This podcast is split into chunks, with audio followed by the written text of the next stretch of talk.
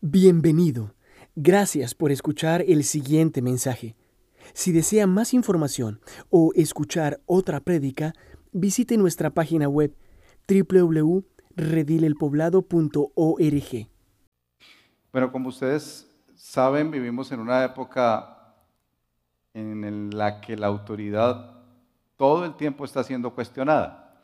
La autoridad de los padres, la autoridad gubernamental, la autoridad de los pastores, la autoridad que hay en una ciudad. Todo el tiempo estamos cuestionando la autoridad. De hecho, estaba recordando que uno de los asuntos más clásicos en nuestra consejería cristiana es el problema de autoridad. Personas que vienen y dicen, no, es que yo, yo no me sujeto a nadie. Yo no le rindo cuentas a nadie. Yo soy un alma libre en esta vida. Y ha sido tan complejo poder ver el daño que trae la falta de autoridad. ¿Qué decir de la palabra de Dios y de Jesús mismo como autoridad? Cuando empezamos a ver en nuestras naciones el choque tan fuerte que hay entre la palabra de Dios versus la palabra de los hombres. Por ejemplo, unos amigos nuestros que están en Canadá empiezan a darse cuenta lo, lo difícil que es que ese gobierno empiece a legislar aún lo que los papás deben hacer en la casa. Y ahí uno dice, bueno, sacamos el texto bíblico de sométanse a toda autoridad. ¿Qué hacemos? ¿Qué, hacemos ahí, cierto? Y sobre todo para estos amigos nuestros que les dicen que si su hijo llegara a confesarse del otro sexo, usted tiene que aceptarlo y no puede hacer absolutamente nada, porque si usted va en contra de eso, va a la cárcel. ¿Qué hace un cristiano en esta época? En la que nos tocó a nosotros vivir. ¿Cómo enfrentamos estas realidades que a veces son tan grandes y las vemos en los periódicos y en noticias extranjeras, pero a veces están ahí, a la vuelta de la esquina? A veces están aquí, en la misma iglesia.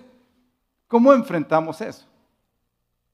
La escritura, la palabra de Dios que estamos estudiando semana tras semana, tiene todo el consejo de Dios para ti y para mí. Para ti que vienes muchos años y dices yo soy creyente, para ti que llevas recientemente asistiendo a la iglesia y dices, bueno, yo, yo, yo, también me considero cristiano porque voy a la iglesia, o para ti que viniste hoy por primera vez, el consejo de Dios, la palabra de Dios es suficiente para hablar a nuestras vidas, para confrontarnos, para animarnos, para exhortarnos y para nosotros aprender a conocer a Dios.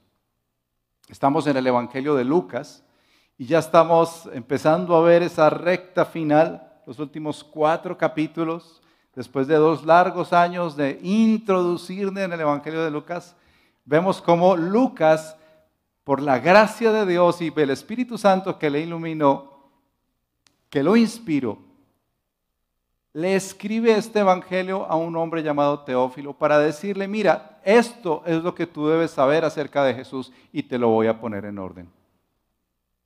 Por ende, para nosotros es importante saber que cada texto y sobre todo el texto de hoy cobra realce en conocer a Jesús como el Hijo de Dios, quien tiene el poder y la autoridad sobre todo, sobre todos sobre tu vida y sobre mi vida.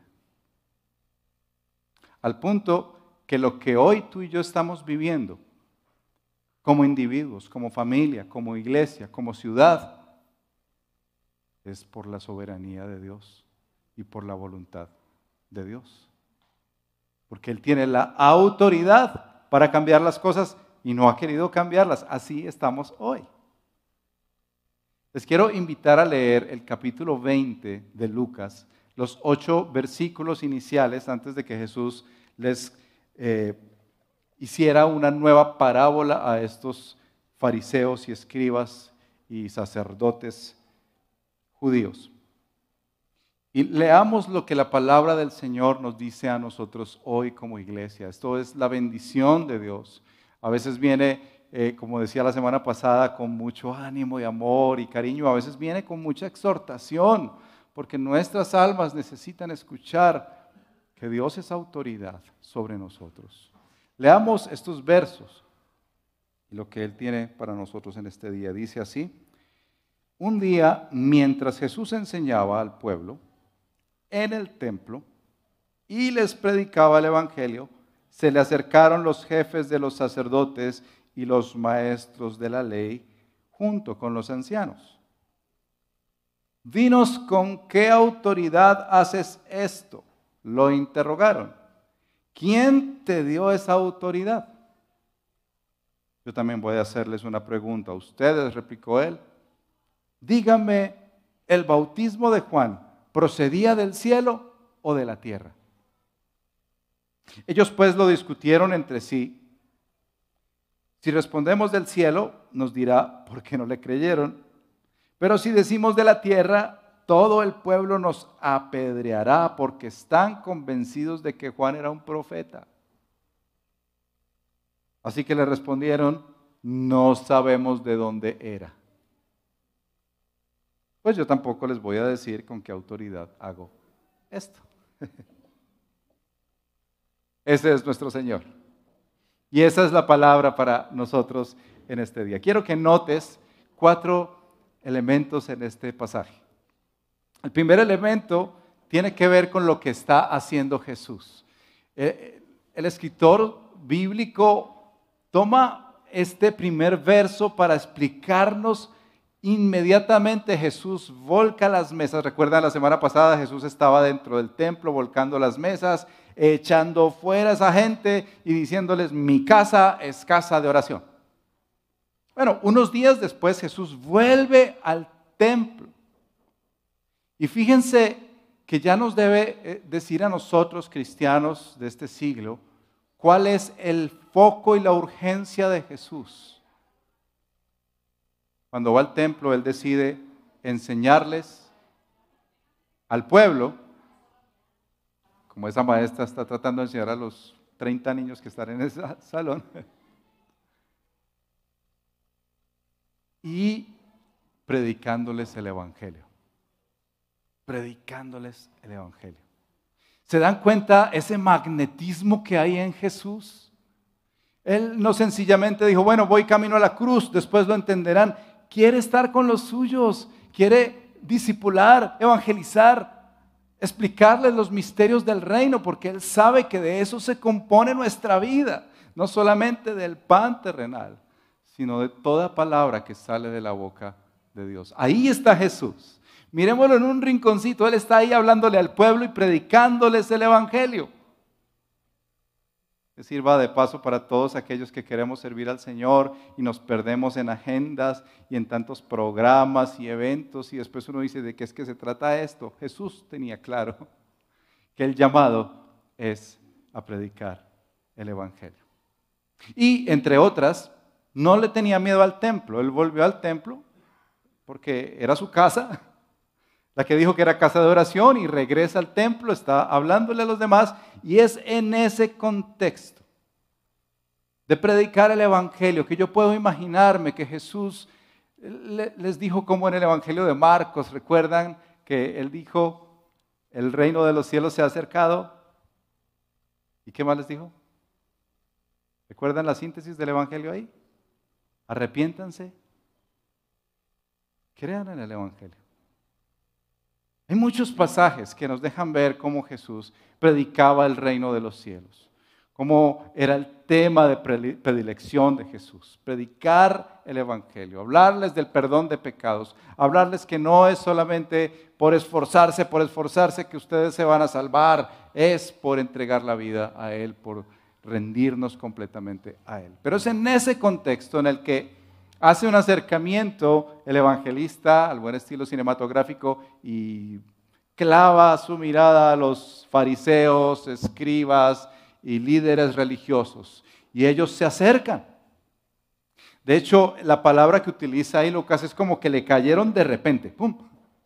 Le llegaron encima.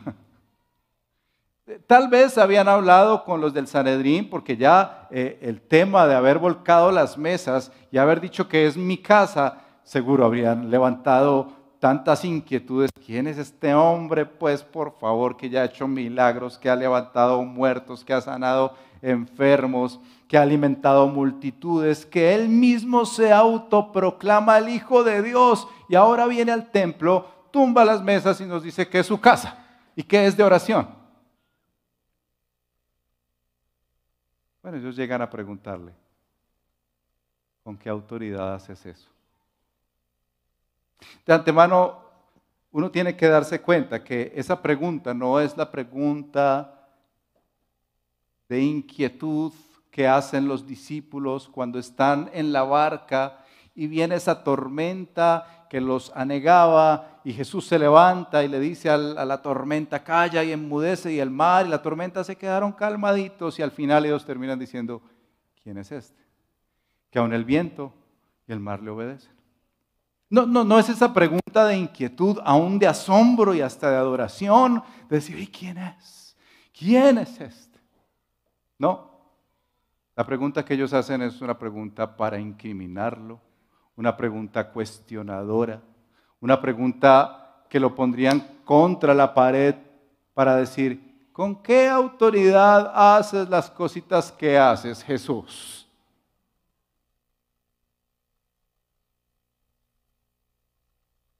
Es un cuestionamiento directo a quién es Él. Dinos, ¿Quién te dio esta autoridad? ¿Se dan cuenta ahí la, tensión tan grande que hay en este pasaje? Porque si Jesús responde que es el Hijo de Dios y que el Padre le ha dado la autoridad, en ese mismo instante empieza el proceso incriminatorio porque lo haría delante del pueblo. Ustedes saben que para los fariseos y escribas el pueblo es todo. A pesar de que lo maltratan, les ponen cargas pesadas, para ellos también es importante quedar bien con el pueblo. Entonces Jesús responde de una manera interesante como responden solo los rabíes, con una contrapregunta. Yo recuerdo mis profesores del seminario, uno le daba miedo levantar la mano para preguntar, eh, eh, profesor, ¿me puede explicar la Trinidad? Y el profesor, bueno, la próxima clase vienes tú y nos respondes esta y otras preguntas. Y siempre nos tiraban una contrapregunta. Ellos saben que Jesús está cuestionándoles duramente. Pero el cuestionamiento de Jesús, si lo vemos por un momento, él dice, yo también quiero hacerles a ustedes una pregunta. Díganme, el bautismo de Juan. Ustedes saben quién es Juan para el pueblo de Israel, ¿cierto? Ustedes han leído el Evangelio de Marcos, capítulo 1. Miremoslo por un momento, para recordar. Dice así el primer capítulo de Marcos. Comienzo del Evangelio de Jesucristo, el Hijo de Dios. Sucedió como está escrito en el profeta Isaías. Yo estoy por enviar a mi mensajero delante de ti, se refiere a Juan, el cual preparará tu camino, se refiere a Juan voz de uno que grita en el desierto, preparen el camino del Señor, háganle sendas derechas. Así se presentó Juan bautizando en el desierto, predicando el bautismo de arrepentimiento para el perdón de los pecados. Toda la gente de la región de Judea, escuchen, y de las ciudades de Jerusalén acudían a él. Cuando confesaban sus pecados, se los bautizaba en el río Jordán. La ropa de Juan estaba hecha de pelo de camello, llevaba puesto un cinturón de cuero y comía langostas y miel silvestre. Predicaba de esta manera, después de mí viene uno más poderoso que yo. Ni siquiera merezco agacharme para desatar la correa de sus sandalias. Yo los he bautizado a ustedes con agua, pero Él los bautizará con el Espíritu Santo. ¿De dónde provenía el bautismo de Juan? Les cuestiona Jesús y les increpa. Jesús los pone contra la espada y la pared a ellos. Antes creían en estos eh, sacerdotes y escribas intelectuales y teólogos poner contra las cuerdas al Hijo de Dios.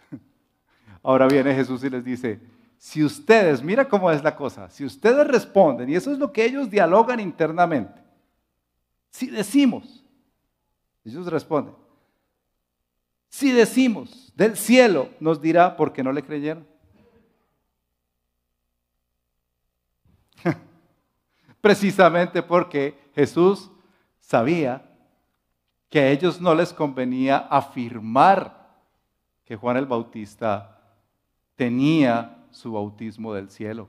Porque si decían eso, todo lo que Juan el Bautista decía era cierto, era el profeta que anunciaba la venida del Mesías. Y fue precisamente Juan cuando vio a Jesús, recuerdan lo que dijo, he aquí el Cordero de Dios que quita el pecado del mundo. Entonces, me los imagino discutiendo entre sí, ¿qué hacemos? ¿Qué decimos? Pero si decimos que es de la tierra, si no es de origen divino, sino de origen humano, entonces, ¿qué va a pasar? El pueblo nos va a apedrear porque ellos creen que Juan es un profeta. ¿Se dan cuenta ahí la lucha interna de ellos? ¿Cómo están peleando por tratar de quedar bien, pero finalmente lo que hacen es bueno, bueno, Jesús, ya tenemos la respuesta. Eh, no sabemos. ¿Qué respuesta? Cuando tú piensas que son los eruditos que lideraban el pueblo. Cuando tú piensas que la gente los consultaba porque veían en ellos sabiduría de Dios. Cuando tú piensas que ellos eran los pastores de Israel, como los denuncia Ezequiel 34. Jesús los cuestiona duramente y termina diciéndoles, entonces yo tampoco les voy a decir con qué autoridad hago estas cosas. ¿Se dan cuenta ese movimiento que hay ahí? Esa lucha interna por todos estos detalles y desafíos que nos presenta la palabra de Dios. ¿Qué se imaginan ustedes? ¿Qué es lo que se está cuestionando acá? Porque en el fondo de este pasaje se emerge esa realidad de la autoridad de Jesús. La autoridad de Jesús en un tiempo en el que, y hablo de este tiempo, en el que nosotros quisiéramos domesticar a Jesús y sencillamente ponerlo como solo el buen pastor que está para pastorearme, casi, perdón si alguien hiero susceptibilidades, como el pastor terapeuta, ¿cierto? Como que tiene solamente, no, es que Jesús solo me acompaña porque no, Él no puede hacer mucho. No, Jesús, Jesús está ahí como para, para sanar mis heridas y escucharme y poner bálsamo aquí en mi corazón herido. Otros pueden ver a Jesús como, no, fue un gran maestro que, tenía tanta sabiduría, tanta sabiduría. Pero te quiero preguntar esto.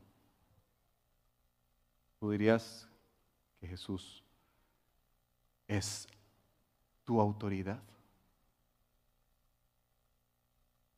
¿Tú dirías que Jesús es la autoridad de tu vida? Porque cuando empieza uno a ver estos pasajes camino a la cruz, uno se da cuenta que Jesús aquí, en este cuestionamiento que se levanta, él mismo está golpeándoles a estos hombres, diciéndoles su autoridad espiritual está enferma. Su autoridad espiritual es solo a conveniencia. Ustedes solamente quieren quedar bien con el pueblo, ustedes no quieren ejercer realmente la autoridad. Ustedes ya han escuchado a Juan el Bautista, Véanle.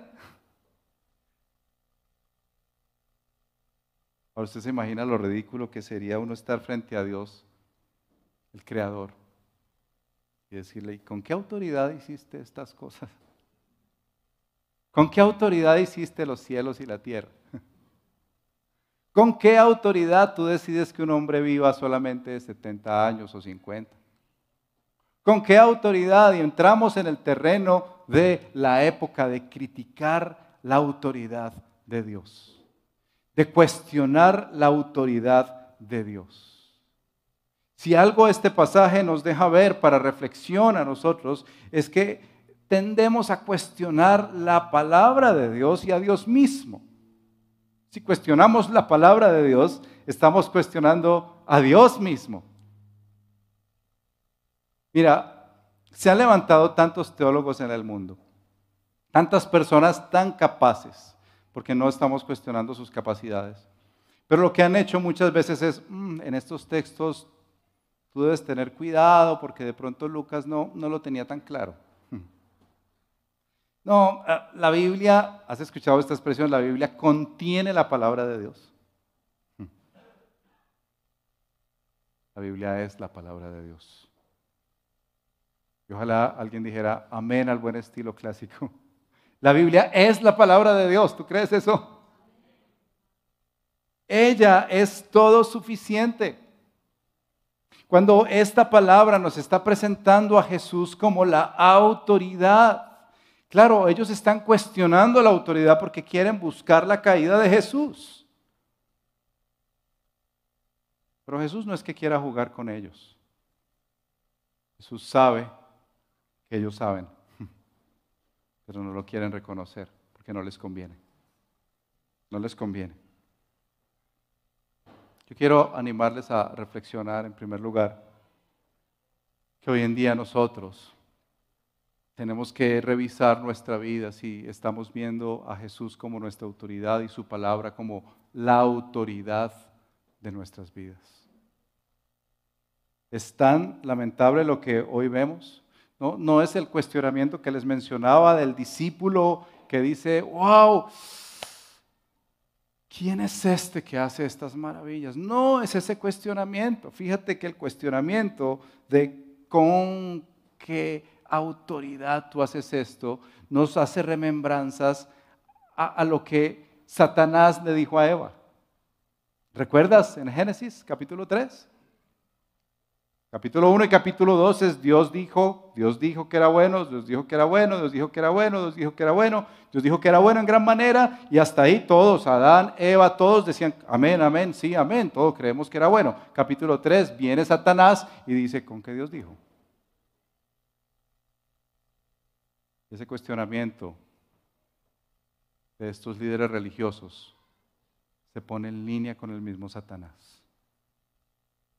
¿Con qué autoridad haces eso? Así como quien te dio permiso de hacer esas cosas. Si tienes que consultarnos a nosotros en el Sanedrín, por favor, y autorizarte. Si, si vas a hacer algo en el templo, tienes que pedirnos permiso.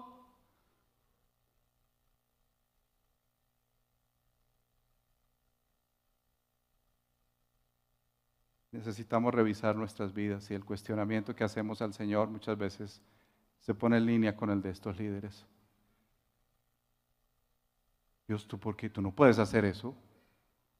Dios, Dios, tú no puedes hacer eso, Señor. Pero vuelvo y te pregunto, ¿tú crees que Jesús es autoridad?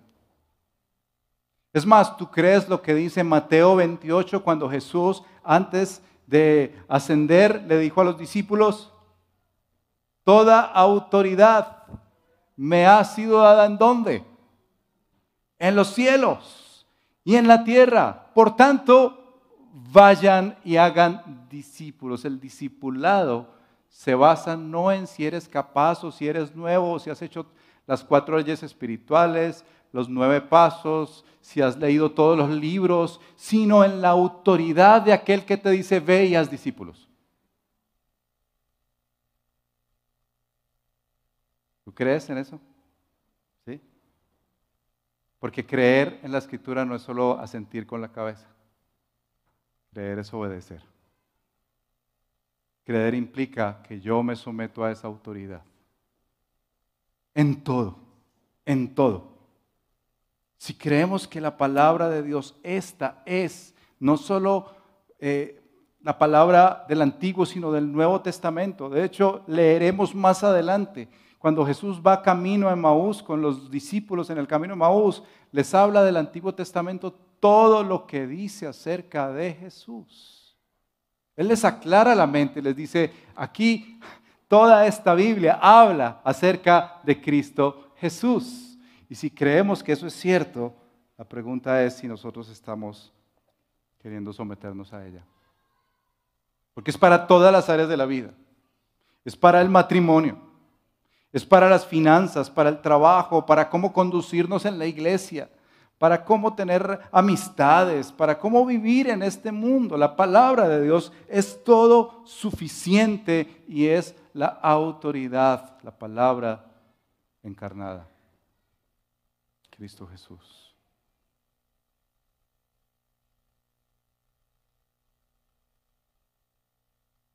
La segunda reflexión que, que venía a mi corazón y a mi mente y sobre todo con mucha oración y también arrepentimiento es si nosotros estamos volviéndonos como estos hombres ambiguos, una ambigüedad conveniente. Esa ambigüedad de eh, líderes enfermos como estos que en vez de reconocer o rechazar, dicen, no sabemos. No, no, no, no sabemos. No, no. De, ese momento se volvieron niños ignorantes, ¿cierto? no sabemos.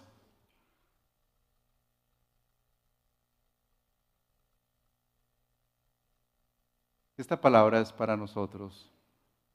Yo puedo creer que el Señor nos está exhortando a que dejemos esa ambigüedad en la fe. Esa facilidad con la que queremos congraciarnos con todos y quedar bien con todos. Esa facilidad de ser cristianos grises, no somos blancos ni negros, no somos tibios, no somos calientes ni fríos sino tibios esa ambigüedad tan fácil, camaleónica, de meternos en los eh, diferentes barrios de la ciudad, en las oficinas de la ciudad y fácilmente hacer como Santiago Benavides una vez nos contaba aquí de una predicación, ser los cristianos chéveres. Él hablaba del cristiano chévere como aquel que es como una persona del mundo normal, va a fiestas, vive como quiera en la vida, sin Dios y sin ley, pero la gente lo identifica como si fuera cristiano y dicen, ah, ese cristiano sí es chévere. Si la voz de autoridad que resuena en nuestras vidas es Cristo, si esa es la autoridad máxima en nuestras vidas, tú no tienes opción. No puedes vivir en la ambigüedad. Con Cristo no se puede ir en medias tintas. O lo aceptas o lo rechazas. No hay intermedios. O lo aceptas o lo rechazas.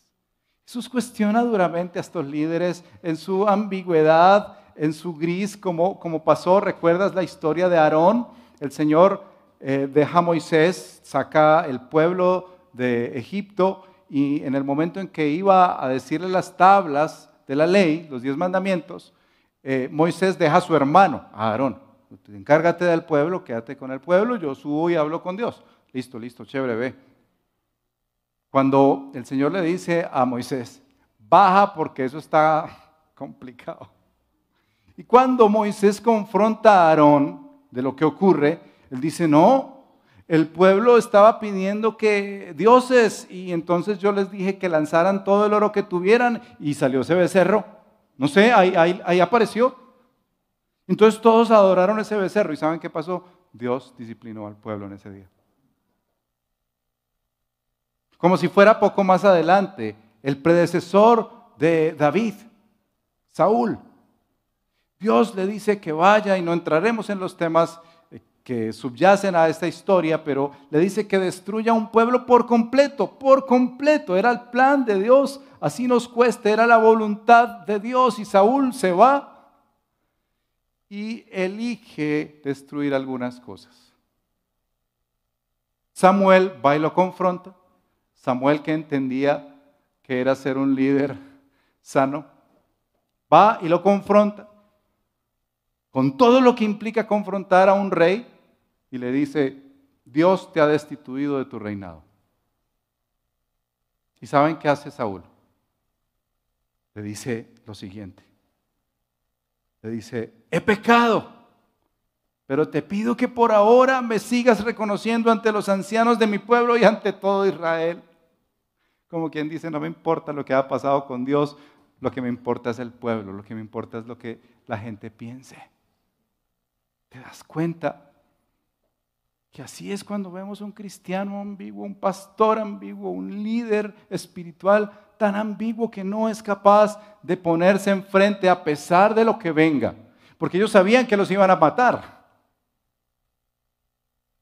Pero estaban ante él, el que dijo que era el Hijo de Dios, el que los confrontó duramente el que no le importó finalmente que ellos lo, llevaran a su muerte en la cruz del Calvario con tal de cumplir la voluntad del Padre. Yo quiero invitarte a ti a reflexionar en esto. Si la voz de Dios es la autoridad tuya, lo será en todo. Cristianos 24:7, no podemos sencillamente creer que la voz de autoridad es el domingo y no ahora en la tarde almorzando con la familia o con quien quiera que tú estés. Y mañana a esta hora en el trabajo, no, ahí no, ahí no. Ay, Dios, no, ahí Jesús no es autoridad. Ahí déjamelo a mí, Señor. Yo manejo esto, tú manéjate bien el domingo. ¿Saben qué es lo que me gusta de este pasaje y me da tanto ánimo y esperanza, hermanos? Que Jesús todavía sigue enseñando y predicando el Evangelio a través de los suyos. Que Jesús, como en este primer verso, su deseo es que escuchemos el Evangelio que nos libera. El Evangelio que nos quita esas cargas. El Evangelio que nos enseña de verdad que la palabra de Dios es la palabra de Dios. Pero que nos quita la carga de creer que podemos manejar las cosas con un, eh, no, es sí, pero no. Eh, sí, sí, sí, sí, pero no se puede. Me sacaron un meme hace unos días, esos memes que, que le toman a uno la foto y lo sacan ahí. Y bueno, no voy a decir quién me lo sacó, pero pusieron debajo de ese meme una frase que a mí me gusta mucho y es que tú sí sea sí y que tú no sea no. Si la palabra de Dios es autoridad, tú le vas a decir a lo que sí es sí y a lo que no es no. En todo lugar, en todo tiempo. Mira con este asunto de movimiento LGBTI. No sé si tú conocías lo que ocurrió recientemente en la iglesia anglicana de Inglaterra. Ellos llevan una pelea de hace unos años interna Casi como este Sanedrín, se reúnen 650 obispos para tomar una decisión. Y les voy a leer. Después de tres años de debates a puerta cerrada, la Iglesia Anglicana de Inglaterra debatió de forma oficial la posibilidad de matrimonios entre dos personas del mismo sexo en el Sínodo General, que se celebró en agosto de 2022 una aceptación que iría unido al cambio de doctrina sobre lo pecaminoso de las conductas sexuales gays. Lo han anunciado los obispos que han pedido perdón por el daño y el perjuicio que hayan podido causar a la comunidad LGBTI XYZ. El arzobispo Justin Welby ha señalado que para las iglesias en democracias liberales, no actuar, no actualizar la enseñanza tradicional en este sentido podría desafiar su propia existencia. En la conferencia de Lambert, celebrada una vez cada década y a la que asistieron más de 650 obispos, allí subrayó que para una gran mayoría de anglicanos conservadores cuestionar esto es impensable. Y termina diciendo lo siguiente no buscaría la autoridad para disciplinar o excluir iglesias, incluidas las de Escocia, Gales y Estados Unidos, que lleven a cabo bendecir el matrimonio entre personas del mismo sexo. ¿Tú entiendes lo que acabo de leer? Te darás cuenta de la ambigüedad. Te darás cuenta de querer congraciarse con uno y con el otro. Tú dirías que según la palabra de Dios, ¿Esto es lícito? ¿Y qué vamos a hacer nosotros cuando eso golpee la puerta de nuestras casas? ¿Qué vamos a hacer cuando un gobierno de turno te diga que si tú le dices a tu hijo de 10 años que no piense que es niña aunque es niño, te metan a la cárcel?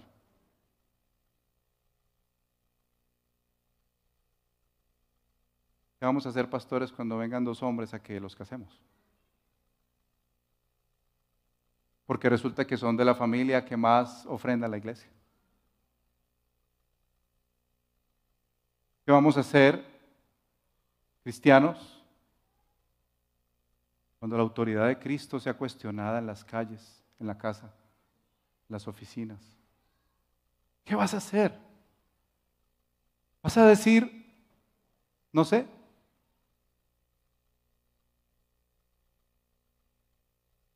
¿O vas a tener las agallas y la valentía que tuvo nuestro Señor Jesús de pararse y defender a nuestros niños?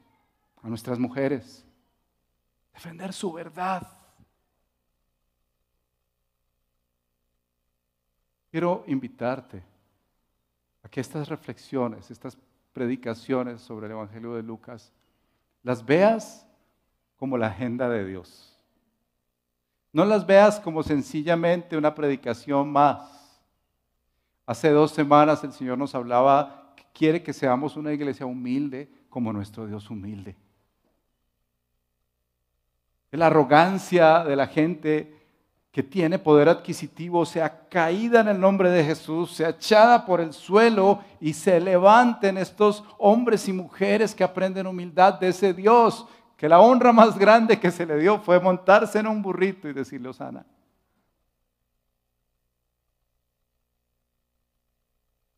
Que su casa es casa de oración para todos los pueblos. Palabra la oración son centrales en la fe. Que nos levantamos para decir nuestra autoridad máxima por encima de un gobierno. Tú sabías que hay jóvenes que su autoridad máxima es su mamá. Y aunque esa mamá pida cosas que no son bíblicas, esos hijos prefieren obedecer a su mamá antes que a Dios.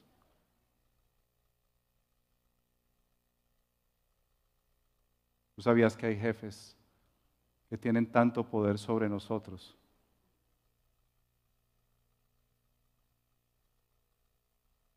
Les obedecemos más que a Jesús.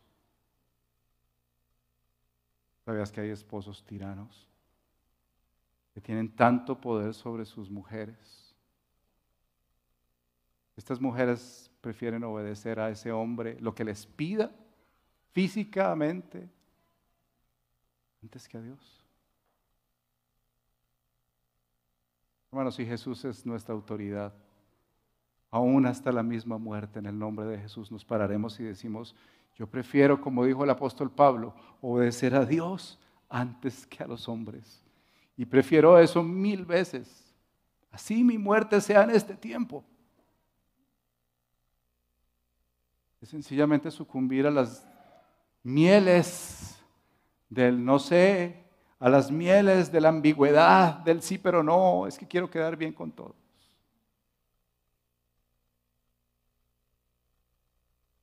Quiero invitarte antes de que suene cualquier nota musical a, cerrar tus ojos porque ir a la cena hoy significa, Señor, no me rindo a nadie más sino a ti. Señor, tú eres mi autoridad. Y voy a revisar aquellas personas, situaciones en las que yo les estoy rindiendo más entrega a las que les estoy diciendo, tú eres mi autoridad y no a ti Jesús. Cierra tus ojos y respóndele al Señor. Toma este minuto de silencio en su presencia para que cuando el pastor Raúl nos invite a la cena, vayamos diciendo, Señor, perdónanos si hemos vivido una vida aunque te decimos que eres nuestra autoridad, refleja todo lo contrario. Señor, perdóname si yo he sido tan gris en esta vida. Quiero rendirme a ti. Aún si hay gente que está en este lugar y dice abiertamente, sería mejor decir yo rechazo a Jesús con todo y el dolor que esto implica.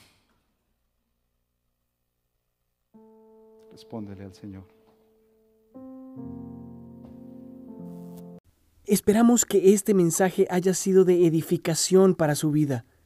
Si desea más información sobre nuestra comunidad, visítenos en nuestra página web www.redilelpoblado.org.